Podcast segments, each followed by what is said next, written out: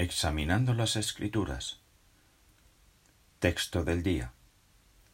Sábado 5 de septiembre. No quitaré de mí mi integridad. Job 27, 5. Una joven está en la escuela y con respeto le dice que no participará en una celebración que desagrada a Dios. Un joven tímido va predicando y toca la puerta de un compañero de escuela que antes se ha burlado de los testigos de Jehová. Un padre de familia está en su lugar de empleo y su jefe le pide que haga algo deshonesto o ilegal.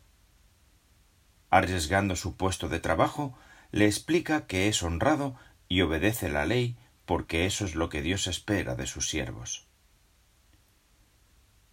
¿Qué cualidad diríamos que demuestran los tres testigos de este ejemplo? Tal vez mencionemos varias, como la valentía y la honradez. Pero hay una que sobresale y los motiva a actuar como lo hacen. La integridad.